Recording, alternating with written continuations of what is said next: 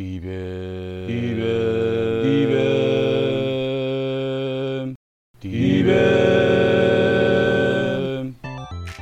リーベン漫画ドカベンダイジェスト D 弁漫画ドカベンダイジェストはドカベンをご紹介する番組となっております。このドカベン、1970年代に発表された作品になっておりまして、世界観や常識などね、え令和の現在では、えーアウトみたいな表現は多々ございます。古き良きでは済まされた部分も多々あるとは思いますが、作者水島新司先生の作品に対する思いもあると思いますので、できるだけそれを汲み取り、現代との常識と照らし合わせ、やばいところはオブラートに進みながらおしゃべりしていきたいと思います。何卒よろしくお願いいたします。はい、ザボでございます。D 弁漫画ドカベンダイジェスト、シャープ3でございます。一つよろしくお願いします。今回のシーンは、えー山田太郎1年生夏甲子園の1回戦目でございます。対戦相手は通天閣高校でございますね。はい、一つよろしくお願いします。えーこのゲームはですよ、開幕式直後のゲームとなっております。ちなみに選手先生は後にですね、決勝戦を競い合います、いわき東高校の尾形投手が選手先生をしておりますと。はい、いったところで開幕直後、選手先生直後のゲームとなっております。明君高校対通天閣高校の一戦でございます。はい、えー、まずは先行は明君高校です。スターティングラインナップのご紹介です。1番サード、いわき。2番セカンド、トノマー3番センター、山岡。えー4番ファースト、土井垣。5番キャッチャー、山田。6番ショート、石毛。7番レフト、沢田。8番ライト北9番ピッチャー里中といったスターティングラインナップはい高校はですね、えー、通天閣高校でございますスターティングラインナップ1番センター中2番ライト島本3番レフト西九条4番ピッチャー坂田5番ショート平。6番サード宮古島。7番キャッチャー梅田。8番セカンド飛田。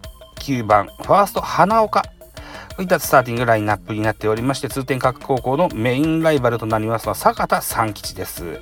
細身で長身左投げ左打ちの4番バッターです。長身を生かした投球そして打法が特徴的でございますよと。いったあ情報を入れておきましてではスタートしたいというふうに思います。はいえーこのゲームは先ほども言いましたように開幕式直後のゲームでございます。始球式がまずあるわけですね。うん。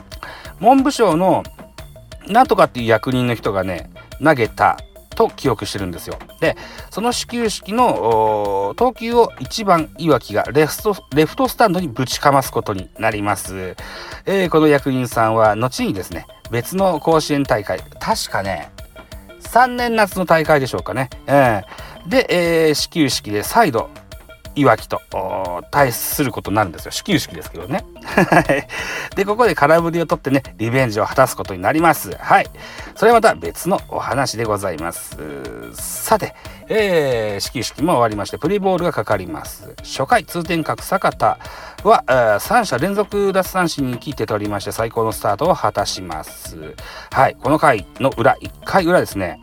前回完全試合をした里中の緊張をほぐすためセカンドトノマがわざとトンネルをいたします、えートノマはあ次のねバッターの打球を超ファインプレーでダブルプレーをおします。はい、えー完全試合でね、えー地方予選をの決勝戦を勝ちましたさ里中選手のね、えーとプレッシャーをここで、えーと取りほぐ解きほぐしてあげようといった心遣いでございます。はい。で、えーゲームは投手戦となってゼロ進行で7回まで進みます。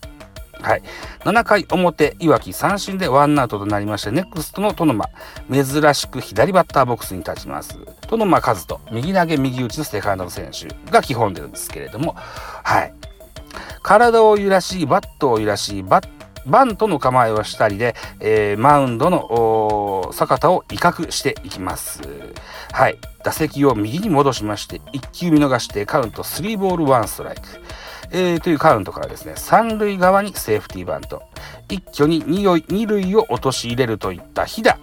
高手演舞局というセーフティーバントの日打でワンアウト二塁とします3番山岡は三振に倒れましたが4番土井垣はベンチからの指示で敬遠で一塁に歩きます。ツーアウトランナー二塁一塁でバッターは山田。山田はライト前ヒットを放ちましてセカンドランナー、えー、トノマが快速を飛ばしてホームイン。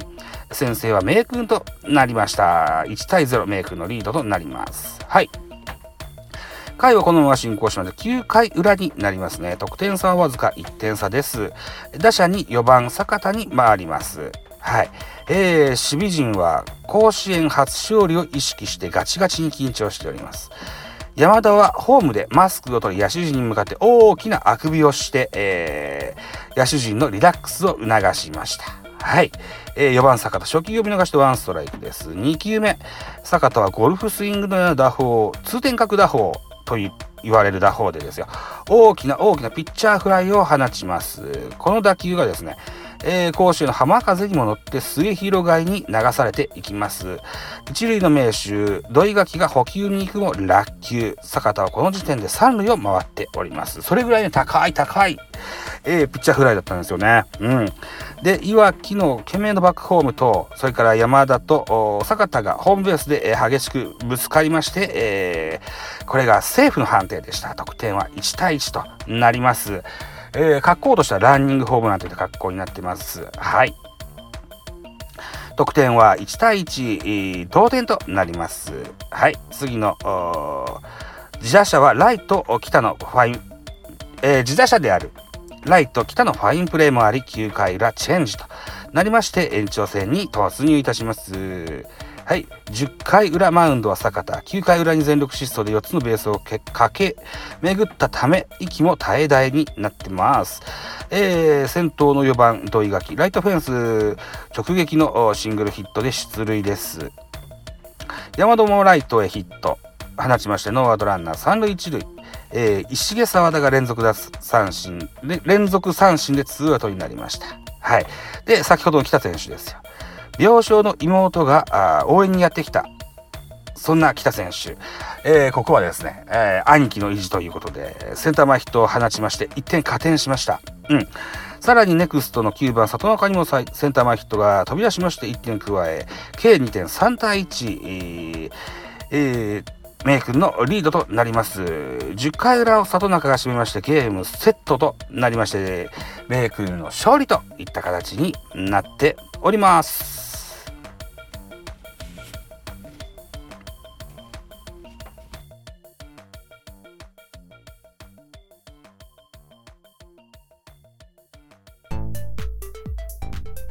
今日のドカベン豆知識。